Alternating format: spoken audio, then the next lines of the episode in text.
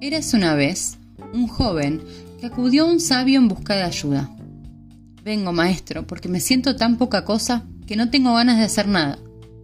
Me dicen que no sirvo, que no hago nada bien, que soy torpe y bastante tonto. ¿Cómo puedo mejorar? ¿Qué puedo hacer para que me valoren más? El maestro, sin mirarlo, le dijo, Cuánto lo siento, muchacho, no puedo ayudarte, ya que debo resolver primero mi propio problema. Quizás después, y haciendo una pausa, agregó, si quisieras ayudarme tú a mí, yo podría resolver este tema con más rapidez y después tal vez te pueda ayudar. Eh, encantado, maestro, titubeó el joven, sintiendo que de nuevo era desvalorizado y sus necesidades postergadas. Bien, continuó el maestro. Se quitó un anillo que llevaba en el dedo meñique de la mano izquierda y dándoselo al muchacho, añadió Toma el caballo que está ahí afuera y cabalga hasta el mercado. Debo vender este anillo porque tengo que pagar una deuda. Es necesario que obtengas por él la mayor suma posible y no aceptes menos de una moneda de oro. Vete y regresa con esa moneda lo más rápido que puedas. El joven tomó el anillo y partió. Apenas llegó al mercado, empezó a ofrecer el anillo a los mercaderes, que lo miraban con algo de interés, hasta que el joven decía lo que pedía por él. Cuando el muchacho mencionaba la moneda de oro, algunos reían, otros le giraban la cara, y tan solo un anciano fue lo bastante amable como para tomarse la molestia de explicarle que una moneda de oro era demasiado valiosa como para entregarla a cambio de un anillo. Con afán de ayudar, alguien le ofreció una moneda de plata y un recipiente de cobre. Pero el joven tenía instrucciones de no aceptar menos de una moneda de oro y rechazó la oferta. Después de ofrecer la joya a todas las personas que se cruzaron con él en el mercado, que fueron más de 100, y abatido por su fracaso, montó en su caballo y regresó.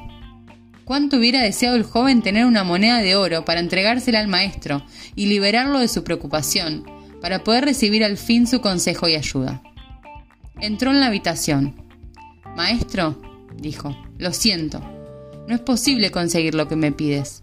Quizás hubiera podido conseguir dos o tres monedas de plata, pero no creo que yo pueda engañar a nadie respecto del verdadero valor del anillo. Eso que has dicho es muy importante, joven amigo, contestó sonriente el maestro. Debemos conocer primero el verdadero valor del anillo. Vuelve a montar tu caballo y ve a ver al joyero. ¿Quién mejor que él puede saberlo? Dile que desearías vender el anillo y pregúntale cuánto te da por él. Pero no importa lo que te ofrezca, no se lo vendas. Vuelve aquí con mi anillo. El joven volvió a cabalgar. El joyero examinó el anillo a la luz del candil, lo miró con su lupa, lo pesó y luego le dijo al chico, Dile al maestro, muchacho, que si lo quiere vender ya mismo, no puedo darle más de 58 monedas de oro por su anillo. ¿58 monedas? exclamó el joven. Sí, replicó el joyero. Yo sé que con tiempo podríamos obtener por él cerca de 70 monedas, pero si la venta es urgente, el joven corrió emocionado a casa del maestro a contarle lo sucedido. Siéntate, dijo el maestro después de escucharlo. Tú eres como ese anillo, una joya valiosa y única, y como tal, solo puede evaluarte un verdadero experto. ¿Por qué vas por la vida pretendiendo que cualquiera descubra tu verdadero valor? Y diciendo esto, volvió a ponerse el anillo en el dedo meñique de su mano izquierda.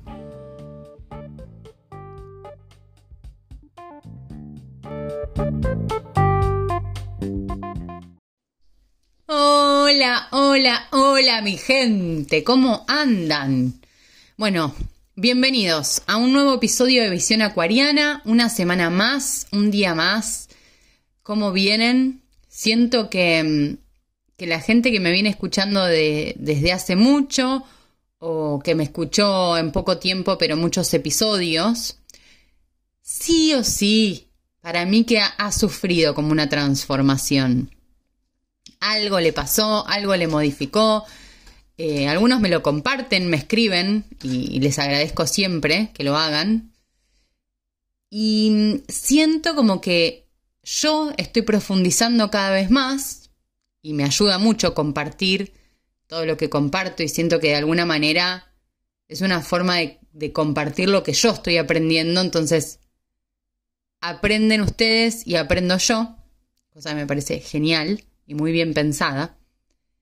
Y esta semana me inspiró mucho, el último tiempo, más que nada, esto de, de la mirada ajena y de cómo no nos animamos. Yo sé que, uno de, los bloqueos y de las limitaciones más grandes que tenemos es esa, es la mirada ajena, la mirada del otro, nos demos cuenta o no. Es como que tenemos ahí un ser adentro que quizás haya sido nuestra familia, nuestros amigos, nuestros vecinos, eh, lo que sea, pero que nos está recontra limitando. La mirada ajena te está recontra limitando. Porque, mm, ¿qué pasaría si viviéramos en un mundo donde nos felicitamos cada paso que damos o que todo lo que hacemos eh, es bien recibido? Como, uy, qué bueno lo que hiciste y sin embargo nosotros podemos ver en la mirada del otro eh, envidia o como que nos pueden llegar a decir que, que, nos creemos o no nos tenemos mucho miedo también a quedarnos solos y que nos dejen y por ese sentimiento siento que muchas personas no sé vos pero muchas personas no cumplen con su propósito no hacen lo que tienen ganas y el no hacerlo y el no seguirlo obstruye como a todo el conjunto. Esto lo repito siempre porque para mí tener una mirada de, conjunto del mundo ayuda un montón a nuestra propia mente y a, sacarnos ese peso de, de una mirada egoísta, de que al final una mirada egoísta de tu propia vida te termina cerrando. Hay muchas, muchas personas que necesitan que alguien las autorice, que alguien les dé un lugar o que están esperando que alguien les dé un lugar, sea en, el campo que sea.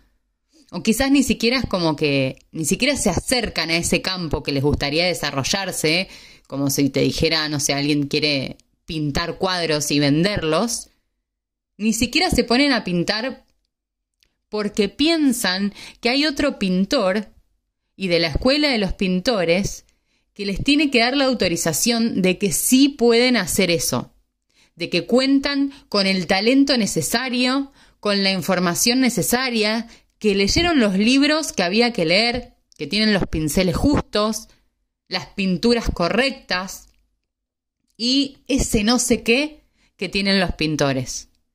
Bueno, este episodio es para desarmar todo eso y para realmente recordarte, recordarme y recordarnos que el poder lo tenemos nosotros. Y vengo, mira, he tenido tantas sincronicidades en el último tiempo y, realmente puedo sentir como toda una transformación y cosas que me están pasando en mi vida personal porque no las y que no las comparto ahora en este episodio porque justamente tienen que ver como con el ámbito privado pero seguramente en otros episodios se compartirá. Vieron que una vez que, que pasa el tiempo ya es como que, bueno, ya está, esto ya se puede compartir. Pero sí les digo que se están moviendo cosas y se mueven cosas en la medida en que yo creo más en ese poder y que practico más todo esto que comparto con ustedes. Esto me inspiró mucho una persona muy cercana que tengo, que, que siento que le da mucho peso a los títulos y a esto, ¿no? De, bueno, no, pero yo no me puedo dedicar a, esto porque todavía no estudié. Y no estudié de qué, o no estudié de quién. Con esto no te quiero decir que no estudies y que qué sé yo, ¿no? Pero siempre que nosotros vayamos a estudiar, vamos a estudiar algo de la creación de alguien. Es de alguien más, es siempre de una persona. Y las personas, como todo en la vida, todos tienen su propia experiencia única. Por eso, como darle el, el peso y el poder a las creaciones de otros, a veces, porque si estamos aprendiendo, estamos aprendiendo y está genial. Pero el estar esperando es eso, esa aprobación, y que te digan, ahora sí, ahora que estudiaste esto, que lo terminaste y que te sacaste un 10 y que hiciste mil pruebas con mil personas y que trabajaste por nada de dinero eh, por un año entero y solo... Ahora que tenés toda esa experiencia, ahora podés empezar a, a cobrar. ¿Qué? ¿Qué es eso? Este episodio es para que aprendas que el único poder lo tenés adentro y que nos tenemos que recontra valorar. Hay algo que, que nos pasa a las personas, que es cuando tenemos... Porque bueno, puede empezar a ser complejo cuando hay emociones de por medio, porque a las personas nos pasan cosas. Las cosas y los problemas y los obstáculos que nos encontremos van a seguir estando siempre. No se trata de que si sos una persona espiritual que practica todo, ay, no, no, no, no, es que todo no me pasa nada. No, todo lo contrario. Se trata siempre como de esa actitud, de esa mirada y de esa lectura que tenés frente a lo que te pasa. Y no importa la mirada o lectura que tengas ahora, todo se puede practicar, mejorar y cambiar. Así que no estamos destinados. Se cayó todo eso de que nuestro programa y todo lo que nos pasó en el subconsciente hasta los 12 años nos destina para toda la vida. Se cayó, gente, se cayó, no está más. Todo lo podemos modificar. Una cosa muy sabia que decía Einstein es que un problema no se puede solucionar desde el mismo lugar desde donde se creó. ¿Qué significa? Que hay que elevarse del problema. Por eso cuando uno ve las cosas con una mirada y toma, toma las cosas de lejos hasta, o hasta no es tu problema, uno tiene más capacidad, más oxígeno en el cerebro y más capacidad para ver cuáles son las posibles soluciones. Eso se entrena. O sea, lo podemos autoentrenar. Eh, el cerebro tiene como esto de que tiene diferentes ondas, es como que las, neuronas se comunican entre ellas y tienen diferentes ondas, ¿no? Y hay algunas ondas, después les voy a profundizar, pero hay algunas ondas que nosotros las usamos como que casi la mayor parte del día. A veces, para salirnos de, de esa onda y cuando se nos presenta un problema y no dejarnos llevar puestos por las emociones, necesitamos elevarnos a una onda superior, superior en el sentido de que tiene otra frecuencia y que se nos conecta con otras partes del cerebro que nos hacen ver posibles soluciones que no vemos cuando estamos tomados por estas emociones tan complejas. Em, es muy, también esta semana terminé este curso de gestión emocional que hice, empezaré otro después, pero bueno, lo terminé también esta semana y, reflexionaba sobre todo el curso y sobre cómo la mayoría del tiempo somos movidos por nuestras emociones.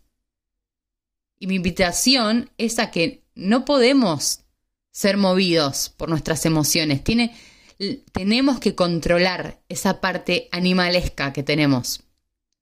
Vi una, una película que se llama Noah que es como la historia de Noé. Capaz que en castellano se llama Noé. Bueno. La historia de Noé, del arca de Noé.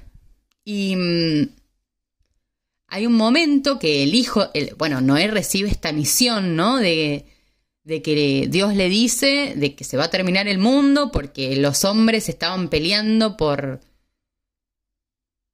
por comida, por animales, estaban matándose entre ellos, como que había mucha violencia y bueno, no era el plan de Dios, como que dijo, no, se equivocaron muchachos, voy a mandar una lluvia, no llovía nunca, voy a mandar una lluvia, voy a andar preparando un arca, mete todos los animales, bueno, supongo que la mayoría de las personas conoce esta historia porque es muy famosa. La cosa es que el hijo de Noé, bueno, y, y que se salve, o sea, eh, su familia y todos los animales, nada más. Nada más porque la idea era no continuar con la humanidad, era que se acabe la humanidad. Y el hijo, uno de los hijos de Noé, no tiene novia, no tiene esposa. Está el hijo más grande de Noé, que sí, tiene una esposa ahí, y el hijo del medio no tiene esposa. Y entonces dice, escúchame, papá, ¿qué onda? Vos acá me estás dejando re solo. O sea, no me acuerdo cómo llamaba. Matías tiene novia y yo no. Y, y Noé le dice, mira, nosotros tenemos una misión más grande. Qué importante que es esa misión más grande para no perder de vista y para no perdernos de vista en deseos egoístas. O sea, me pareció ese mensaje súper profundo. ¿Qué le pasa a este pibe? No acepta eso. Porque su, su deseo es mucho más fuerte todavía. Su parte animalesca, la que no está elevada a una visión de humanidad y de conjunto que para mí tiene esta era de Acuario, todavía lo domina él. Él no domina, él no lo puede manejar. Escúchame, tenían una misión de Dios, o sea, Dios le hablaba al papá. O sea, hay gente que está yendo a trabajar a la oficina sin propósito. Este chabón, con toda su familia, tiene un propósito enorme y sin embargo, no, lo sigue dominando su parte animalesca. Y hasta en un momento lo quiere matar a su padre, porque es como que su padre lo está privando de eso, de, de su deseo. Y no lo puede entender. Así que como que lo veía así muy reflejado. Y no, bueno, no voy a decir cómo termina, igual ya todos sabemos cómo termina, o sea, la humanidad no se terminó. Hola, estamos acá todavía. Así que, bueno, nada, la, la mujer de este, del otro hijo, queda embarazada. La idea no era que quedara embarazada, la, cosa era que ella era, de hecho, era infértil y bueno, por una cosa que sucede, no es más infértil. Y la cosa es que, claro, cuando Noé se entera que está embarazada, le dice, no, no, no, o sea, chiquita, esto no sé cómo pasó, pero si llega a nacer mujer, la voy a tener que matar, porque claro, si nacía mujer, la mujer podía volver a concebir y la, la, misión era basta, terminar con eso. Y en el momento que nace, nace mujer, nace mujer y él cuando la va a matar, la mira al bebé y está a punto de matar a ese bebé y no lo puede hacer y cuando la chica le dice, ¿por qué no pudiste, no, por qué no los matás? Es porque cuando los estaba mirando, le vino un sentimiento de amor que no lo pude hacer. Y entonces como, después se termina dando cuenta que en realidad también esa misión se le fue encargada a él, porque para demostrar que en la humanidad el amor nos salva no sé, amé. Y, pero como todo que puede parecer, ah, re flashero, así ah. Bueno, como todo eso re flashero es lo que nos puede salvar la vida, lo que nos puede dar un propósito, una misión, un sentirnos parte y un sentirnos útiles. Pero bueno, como todo, es recontra necesario aprender cómo funcionamos. O sea, ¿por qué le estoy dando todo el tiempo el poder a otro? Que otro me dé el lugar. Porque yo no creo en mi poder. ¿Cómo hago para creer en mi poder? ¿Cómo hago para solucionar este problema? Vuelvo a unir. ¿Qué decía Einstein? No puedo solucionar un problema desde el mismo lugar en el que se creó. Y entonces tengo que elevar esta cuestión. Y para elevar esta cuestión, te voy a contar algo. El lenguaje de nuestras neuronas. Las neuronas se comunican entre ellas a través de pequeños impulsos eléctricos que se pueden medir. A esto le llamamos ondas cerebrales. Estas ondas tienen diferentes tipos de frecuencias. Unas son más rápidas y otras son más lentas. Si se separan a través de filtros, las podemos observar con más claridad. Bueno, resulta que, como les acabo de decir, las neuronas se comunican a través de ondas cerebrales. Tenemos ondas delta, ondas Z, ondas alfa, ondas beta y ondas gamma. ¿Sí? Cinco tipos diferentes de ondas. Bueno, cada onda nos produce algo, esto lo podemos profundizar en otro episodio, pero para hacerles una introducción, eh, las ondas delta son como las, las que tenemos cuando estamos dormidos, son las de frecuencia más lenta. Bueno, en las que podemos llegar a elevar nuestra vibración y entrar en nuestro programa subconsciente, entrar en el programa así como despacito, sin que se dé cuenta, es en las ondas. Ay, ya estoy. Es en las ondas alfa. Las ondas alfa son las que nos permiten cambiar y alterar el subconsciente y nuestros programas. Una de las maneras de hacerlo y en el que yo estoy aplicándolo es meditando. Ay, buenísimo, buenísimo, la novedad. Les traje una novedad. Sé que no es ninguna novedad. ¿Qué es la novedad? La novedad es cuando lo llevas a la práctica. Saberlo y tenerlo, la información, no es el poder en realidad. El verdadero poder está en practicarlo. Cuando meditas, cuando te empezás a encontrar con toda tu mente que te dice no tengo tiempo, no me sale, cuando empezás a subestimar el poder que puede llegar a tener la meditación y el cambio que puede haber en tu vida después de que meditas, ahí es cuando te das cuenta que tenés que meditar. Porque es ahí, si yo te estoy diciendo, y nos lo están diciendo todas las personas del mundo mundial que cambian su vida, y lo dicen desde siempre, ¿no? Antes les, llamaban como orar, los estados de oración.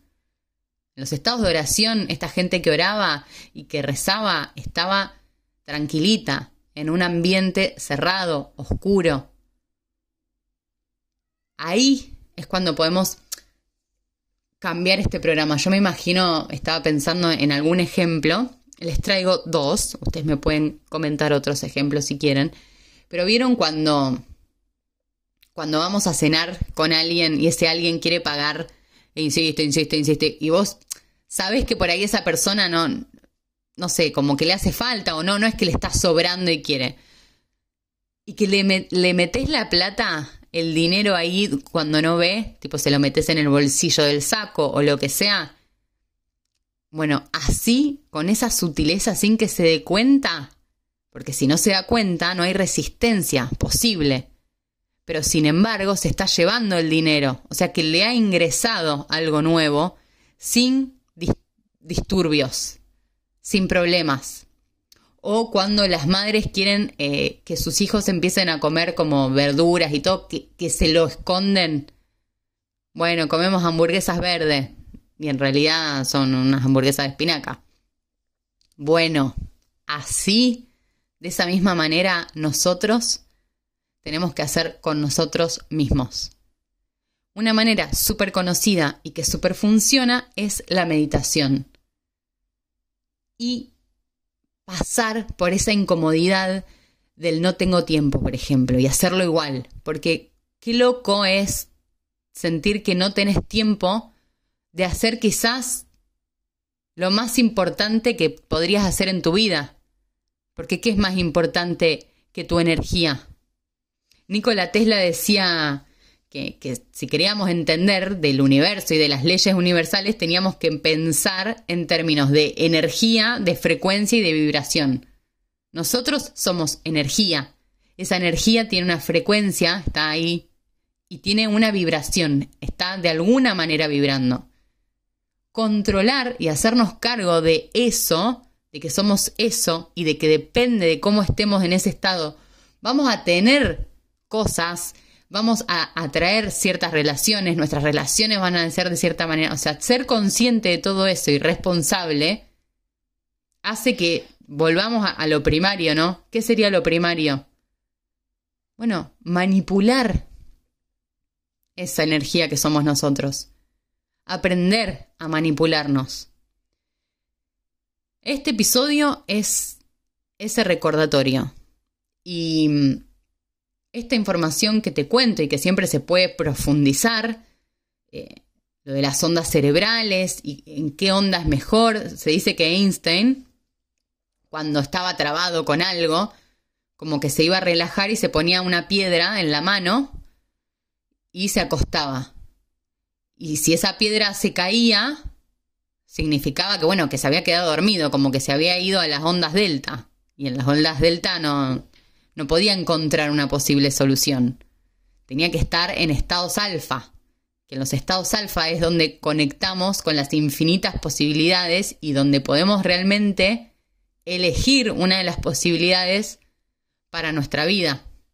O sea, lo hacía Einstein a su manera, capaz que sin explicar todo esto, sin que a otro le parezca tan flashero y lo que sea, pero lo hacían todos. A su manera lo hacemos todos. Porque Dios y la energía y lo que sea nos habla todos como con nuestro idioma, con el lenguaje que, nosotros queremos y que nos sentimos más cómodos, qué sé yo, alguien le hablará con las salchichas y la comida. No sé si la conocen a Paulina Cocina, pero yo estoy segura que Dios le habla a través de, de esa energía de la comida y de las recetas y no sé qué y no sé qué para darles un ejemplo. Así que quizás este fin de semana les grabe una meditación que tengo ganas de grabar, que está en un, en un libro que leí, así que para que les quede. Me pueden también escribir a ver si quieren esa meditación o no. Y así, con toda esta información y esta data, vamos a cerrar el episodio de hoy les agradezco un montón que estén ahí. Seguime por favor en Spotify, que ya estamos llegando a los mil seguidores. Yo no sé cuántos tienen los demás, no importa nada. Para mí, mil seguidores es un montón y les súper agradezco. Así que me faltan unos poquitos más si todavía no me seguís. Seguime en Spotify, así me ayudas a crecer también. Y estoy en YouTube como Visión Acuariana. Y en Instagram como Mystic-bajo maca. Dale. Practica esto de, o al menos sé consciente de que todo el poder está en vos y de que si tenés ganas de hacer algo es porque ya está, estás aprobado. Estamos todos aprobados. O sea, no, no necesitamos la autorización de nadie porque nosotros somos lo más poderoso que existe. Y si tenés ganas de, de dominarte un poco, esa es un, camino probado y comprobadísimo de cómo el cerebro funciona mejor, se alinea todo, todo se vuelve más coherente, las neuronas empiezan a, hacerse amigas y a decir sí, sí, sí, sí, es la meditación. Así que bueno, espero que tengan una semana hermosa, hermosa, hermosa. Abrazo y hasta la próxima.